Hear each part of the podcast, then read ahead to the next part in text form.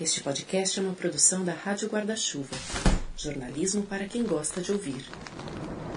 Quando a gente fala de comunicação, vem até do latim que fala que é tornar comum. E quando a gente fala de má notícia, a gente está falando de uma quebra de expectativa, de alguma ameaça a algo que é importante para alguém. Uma demissão inesperada. O cancelamento de uma viagem de férias muito desejada. O término de um relacionamento com quem você amava. Todas essas são, sem dúvida, más notícias. E quando tem a ver com a nossa saúde ou a condição de quem a gente gosta, pode ser que seja uma situação ainda mais desafiadora. Eu perdi as contas de quantos relatos eu já li ou ouvi sobre parentes que perderam pessoas queridas e não se sentiram acolhidos pelas equipes das clínicas ou hospitais, que não têm certeza se tudo foi feito da melhor forma. O lamento, por vezes, é maior sobre como se deu aquele processo de morte do que pelo fato da perda em si. E isso pode ter impacto direto no desenvolvimento do luto que vem a seguir. Eu sou Juliana Dantas e este é mais um episódio da série Como Lidar. Hoje, como lidar com a comunicação de más notícias. A gente fala de comunicação de más notícias em saúde, às vezes parece que pode ser algo muito intuitivo, né? Eu vou lá, eu vou conversar, eu vou falar sobre o que está acontecendo, mas de fato hoje existem protocolos e técnicas que podem nos auxiliar neste processo. Uma má notícia nesse contexto pode ser um diagnóstico de uma doença complicada, a necessidade de um procedimento cirúrgico ou a morte em si, por exemplo. Você que me ouve talvez já tenha perdido seu pai, sua mãe, alguns de seus avós, um filho, um cachorro. Não é fácil.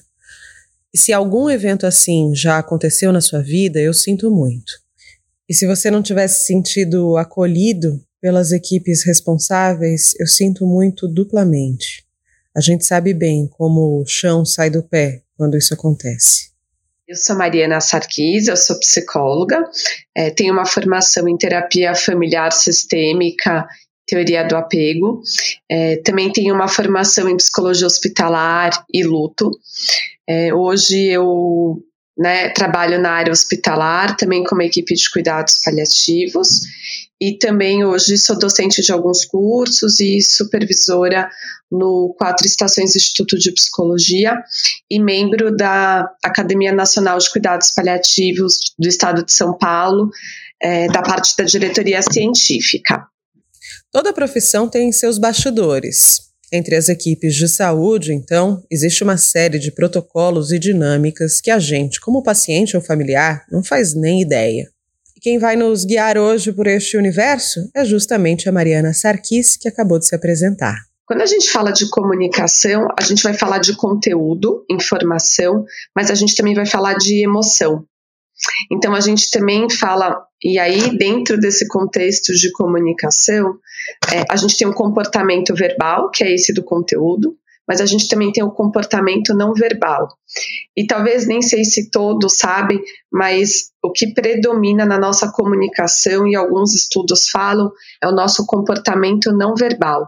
Cerca de 93% da nossa comunicação é de comportamento não verbal, que está relacionado às nossas emoções, ao nosso ser psicológico, que é desde uma postura corporal, o tom da minha voz, o toque, que até nesse contexto da pandemia está tudo mais difícil, né, Juliana? Mas, é, e aí alguns estudos já trazem, né, de comunicação de más notícias, que se você tem uma equipe treinada, uma equipe que faz uma intervenção sistematizada, isso pode ter menos repercussões psicológicas para a família. Neste episódio, a gente vai falar sim sobre as equipes de saúde, mas também um pouquinho sobre as nossas relações de família e amigos e como é que a gente pode melhorar a nossa condução se, infelizmente, a batata quente de uma má notícia cair na nossa mão. Mas afinal, é função de quem no hospital entender dessas técnicas? Não é só o psicólogo que cuida de luto. A equipe, na medida que ela se mostra atenta, preocupada e disponível para aquela família, em talvez conversar quantas vezes forem necessárias, isso de fato tem uma repercussão no processo de luto. Esse, esse tipo de postura da equipe pode gerar mais continência, segurança dentro de um processo que é muito inseguro, né, Juliana? Que a gente não tem garantias e que as pessoas têm muito medo das suas emoções e das suas reações. Na verdade, acho que todo mundo deve ter esse treinamento, né, Juliana? Acho que é importante sempre, porque uma má notícia pode ser desde uma piora do quadro, desde você não estar respondendo ao tratamento, desde você estar morrendo, mas uma má notícia pode ser assim: você vai ter que fazer uma cirurgia, você vai ter que trocar de acesso, vai ter que levar mais uma picada, e a pessoa já está cansada. Então, todos nós devemos, de fato, ter uma abordagem sobre isso. Na nossa série Como Lidar, você sabe, tem sempre uma listinha com orientações, que não são um manual, um aprisionamento, mas um guia. Hoje a gente vai aproveitar o passo a passo de um dos protocolos mais conhecidos a respeito da comunicação de más notícias, que é um protocolo chamado SPIKES. S-P-I-K-E-S. São seis letras e cada uma representa uma etapa. Essas fases formam justamente a palavra spikes, mas eu prometo que eu vou te poupar do meu inglês por aqui e já vou te entregar tudo livremente traduzido, bonitinho e numerado. Na sequência, a gente fala sobre as más notícias entre amigos e parentes e também sobre se é possível estar preparado para receber uma má notícia. Mas bora lá então para o passo 1. Um preparação e planejamento. Quem são as pessoas que vão participar desta conversa, né? Sempre é importante que a gente tenha um médico, porque as condutas normalmente, né, são os, os, médicos que vão definir em termos de condutas técnicas, mas que outros membros da equipe podem estar junto, às vezes, e é muito importante que seja pessoas que às vezes têm uma afinidade com aquela família ou que têm um maior vínculo. Isso favorece as nossas conversas também traz para a família aquela ideia de que existe um consenso de equipe, essa equipe está se conversando, isso gera maior segurança. O espaço físico também é algo que é importante da gente preparar. É, a gente pode estar numa sala, mas a ideia é que a gente não tenha mesas entre a equipe e a família que a gente está conversando, por exemplo, porque parece, do ponto de vista simbólico, que a mesa até é um obstáculo entre a gente, né? A gente desligar os celulares, a gente está num ambiente onde a gente consiga se escutar e conversar. E aí também tem a preparação em relação à família. Quem são as pessoas que são importantes para aquele paciente que estejam nessa conversa, por exemplo? É, hoje, quando a gente fala de família, a gente não fala só de pessoas consanguíneas. A gente fala de pessoas que têm um significado e que são importantes na vida do paciente, né? Além do responsável legal. Então, quem são as pessoas da família que devem estar presentes nessa conversa também faz parte dessa preparação. Etapa 2. A equipe de saúde precisa avaliar a percepção que o paciente e a família estão tendo daquela circunstância e a equipe pedir para a família trazer qual que é a compreensão que ela vem tendo sobre o quadro do paciente. Então, que ela possa contar a história de saúde até então, os tratamentos realizados e qual é a percepção e compreensão que ela vem tendo sobre o quadro atual. Isso ajuda a gente a entender se eles estão na mesma página que a gente, se eles não estão, expectativas, e ao mesmo tempo a gente pode começar a explorar valores e desejos do paciente e da família. Então, essa conversa sempre é importante a gente tentar explorar quem é esse paciente, quais são os valores dele, o que, que é importante para ele. A gente sempre fala numa comunicação que tem que ser clara, honesta, a gente evitar termos técnicos quando a gente for falar da nossa parte também. E aí a gente tenta ouvir essa família nesse contexto. Agora, a gente parte para a orientação 3. A equipe de saúde deve consultar os familiares e esperar por um sinal verde para entrar no assunto. Pedir permissão para a família para poder falar sobre o quadro do paciente e a gente também entender quais são os limites deles em relação às nossas informações. A ideia é que a gente possa falar uma informação por vez e que a gente possa ir dando títulos. Então, por exemplo, olha, Primeiro eu vou falar da parte do pulmão. E à medida em que essa informação vai sendo transmitida, os tópicos se misturam. O 4 dá conta de a equipe dizer em que pé estão as coisas, mas ao mesmo tempo ir tateando para entender se até aquele ponto o que é importante está sendo compreendido. Aí você fala e sempre vai tentando buscar o feedback. Então você passa a informação e tenta sempre ver o quanto que eles entenderam do que você está falando. E usando esses títulos. É muito importante lembrar que na comunicação a gente pode ter alguns obstáculos, tanto do emissor como do receptor. E esses obstáculos são desde numa conversa dessas, às vezes as pessoas estão mais tensas, ficam mais preocupadas, e a própria emoção dificulta o entendimento. Os nossos preconceitos também às vezes são obstáculos. Então, por isso que a gente tentar entender o feedback e pedir esse feedback do que eles foram entendendo é importante, porque às vezes a gente pode ser mal interpretado também. A gente passa agora para o ponto 5, a abordagem das emoções. Eu acho que essa etapa a gente deve incluir ela em todas as etapas, na verdade. Então, às vezes, a gente vai começar a falar: olha, o pulmão está um pouco pior, e a gente vê que o semblante da família é aquela cara de que ficou com medo, ou alguém que começa a chorar. Às vezes, é importante a gente também parar, fazer um silêncio, e o silêncio é um aspecto importante dentro da comunicação. O silêncio ele pode mostrar respeito, o silêncio ele pode ser acolhedor. E aí, se eu vejo que a pessoa também está difícil de ela escutar, então a gente para. E a gente pode falar: estou é, vendo que está difícil para você.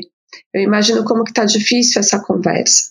O imagino é importante essa palavra, porque às vezes as pessoas falam, eu sei que está difícil, mas a gente nunca sabe, né, Juliana? Porque quando a gente está falando de uma comunicação de má notícia, a gente está falando de um paciente que tem um significado diferente para cada um dos familiares. E esse significado está muito relacionado a como o quanto essa pessoa está presente na minha vida, está associado ao vínculo que eu tenho com essa pessoa e o quanto que está associado à questão da perda, né? Poxa, eu posso perder e o quanto que é difícil pensar sobre isso.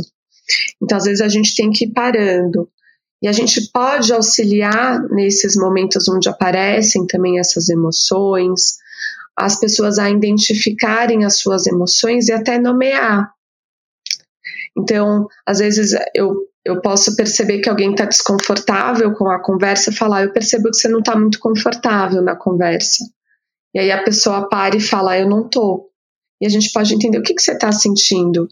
Aí a pessoa pode falar: Eu estou com medo, eu estou com raiva, então, a gente ajudar o outro a acessar as suas emoções também dentro desse contexto.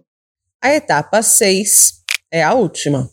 Aqui cabe um resumo, mais uma acertada de ponteiros e a definição de estratégias a partir daquele momento. Quando a gente está transmitindo as informações e acolhendo as emoções, num contexto onde a gente vai discutir sobre objetivos de tratamento, que é se piorar, como a gente vai cuidar, a equipe pode trazer as suas recomendações daquilo que ela recomendaria para o paciente em termos de tratamento, levando em consideração os desejos e valores dele. Então, acho que esse é um ponto importante, né? Pensando no contexto das discussões sobre objetivos de tratamento, tá?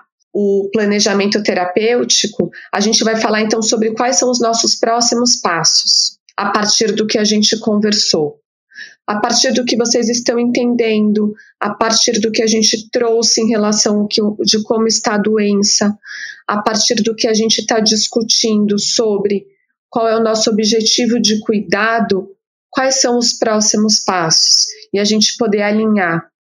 Os próximos passos são importantes tanto para a equipe, mas também para o paciente e para a família, para que eles tenham também talvez uma mínima sensação de controle dessa, né, dessa situação já que a gente não tem totais garantias. O protocolo Spikes foi desenvolvido nos Estados Unidos nos anos 2000 e não é regra para que se aplique nos hospitais brasileiros. Geralmente, os hospitais mais atentos a essa dinâmica são aqueles mais atrelados à abordagem de cuidados paliativos, mas, obviamente, esse protocolo seria bem-vindo em toda e qualquer instituição de saúde. Mas eu queria virar a página agora porque eu perguntei para Mariana Sarkis sobre como lidar com as más notícias entre amigos e parentes. Sempre quando a gente tenta conversar, a gente tenta chamar um número maior de pessoas, né, como eu te falei, que são importantes na vida daquela pessoa, justamente para que a gente tente ajudar nessa parte da comunicação entre familiares.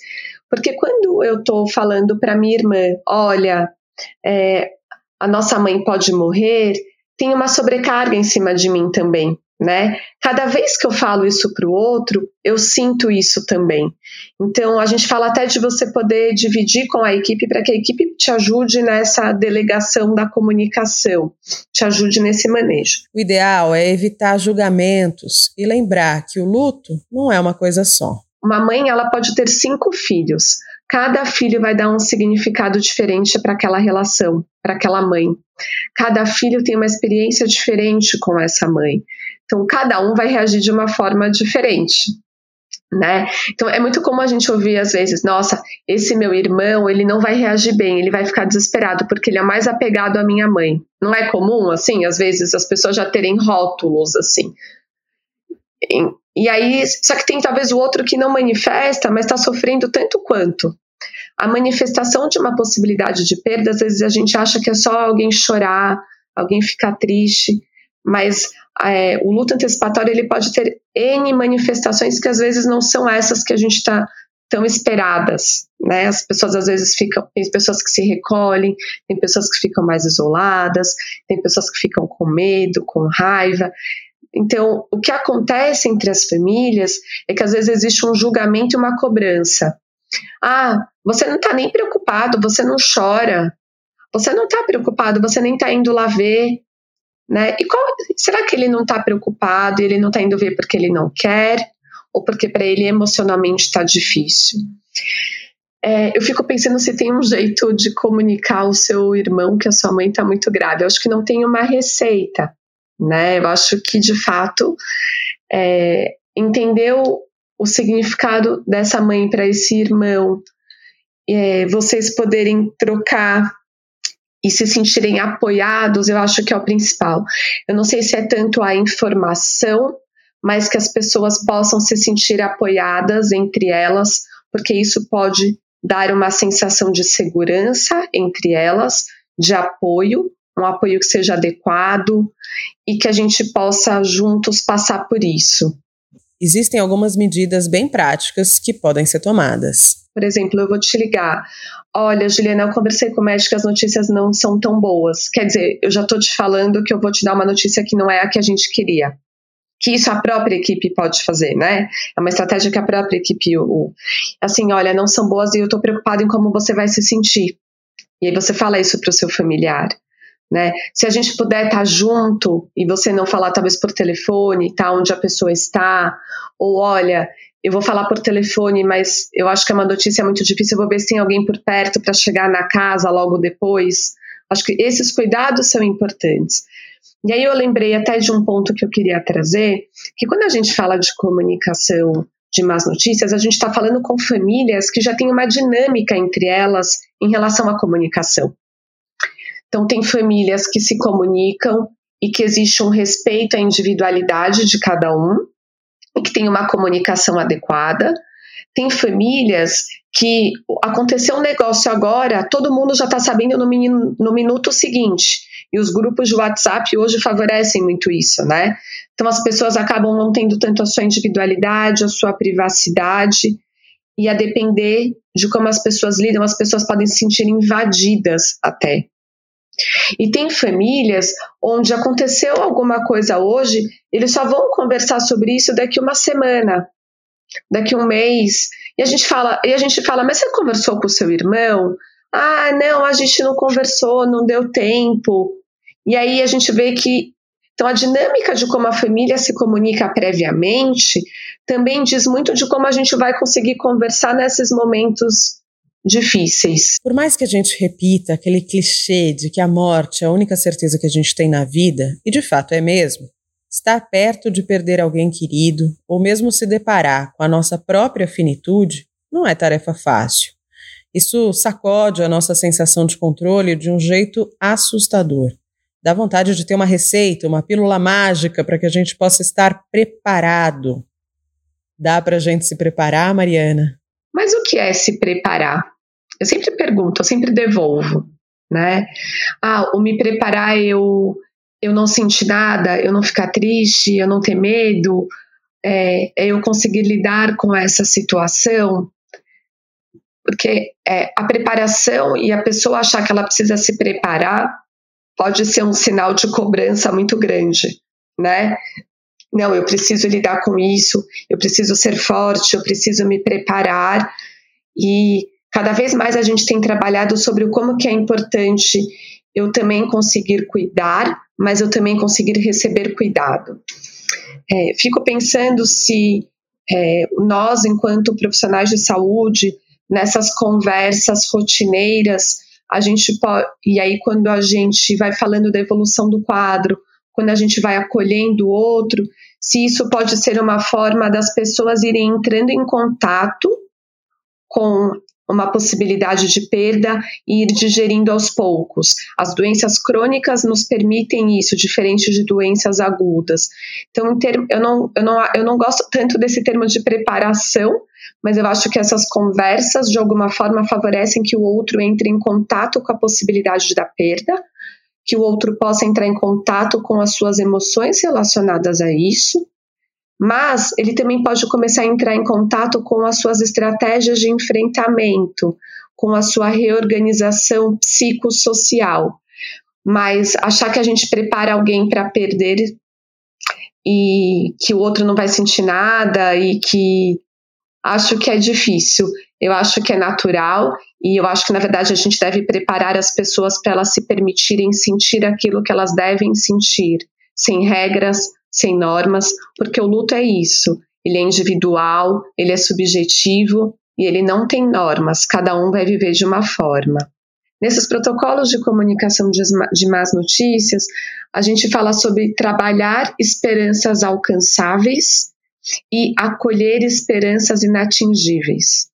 Então, às vezes, a gente também pode falar é, quando a gente vê que alguém está triste, ou com medo, ou com raiva, em termos de acolhimento de emoção, é, eu gostaria que fosse diferente também.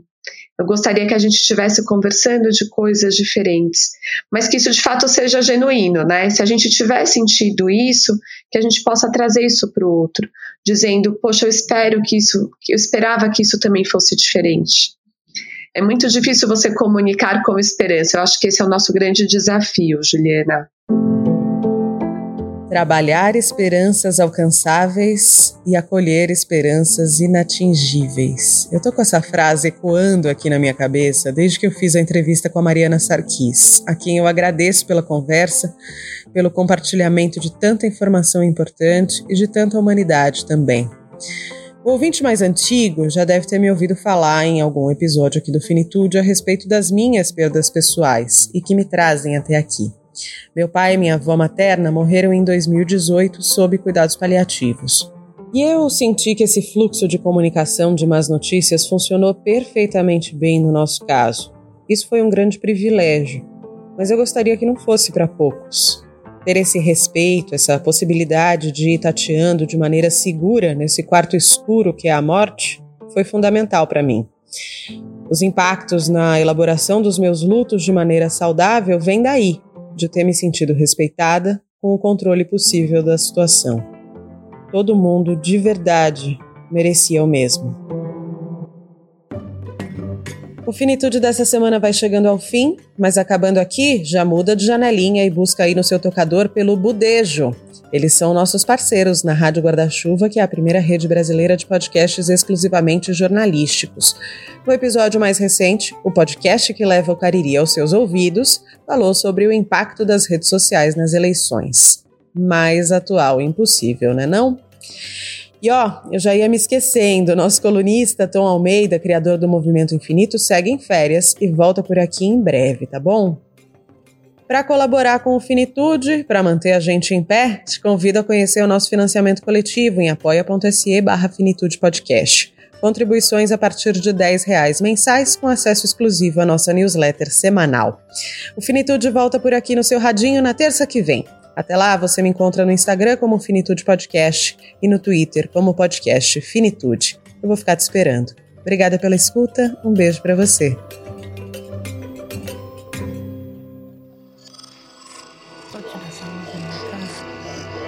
Esse podcast é apresentado por b9.com.br.